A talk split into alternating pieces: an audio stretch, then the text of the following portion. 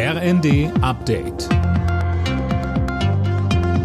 Stündlich neu. Auf den Punkt informiert. Ich bin Dirk Jostes. Guten Tag. Im Streit um die One Love Kapitänsbinde knicken Deutschland und andere europäische WM-Teilnehmer ein. Denn die FIFA hatte mit sportlichen Konsequenzen gedroht. Mehr von WM-Reporter Daniel Bornberg. Mit der One Love Binde hatten Deutschland, England, die Niederlande und weitere Nationen in Katar ein Zeichen für Vielfalt, Offenheit und Toleranz setzen wollen.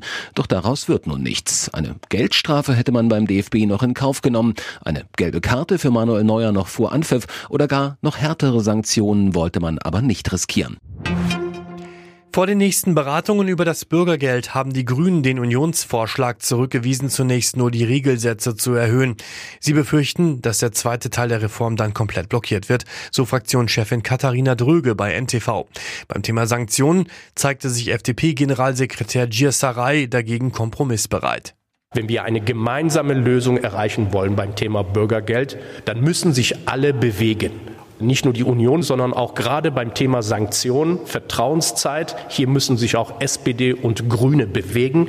Und ich bin sogar der Meinung, dass wir hier so weit gehen können, um auch diese Vertrauenszeit ja auch fallen lassen können.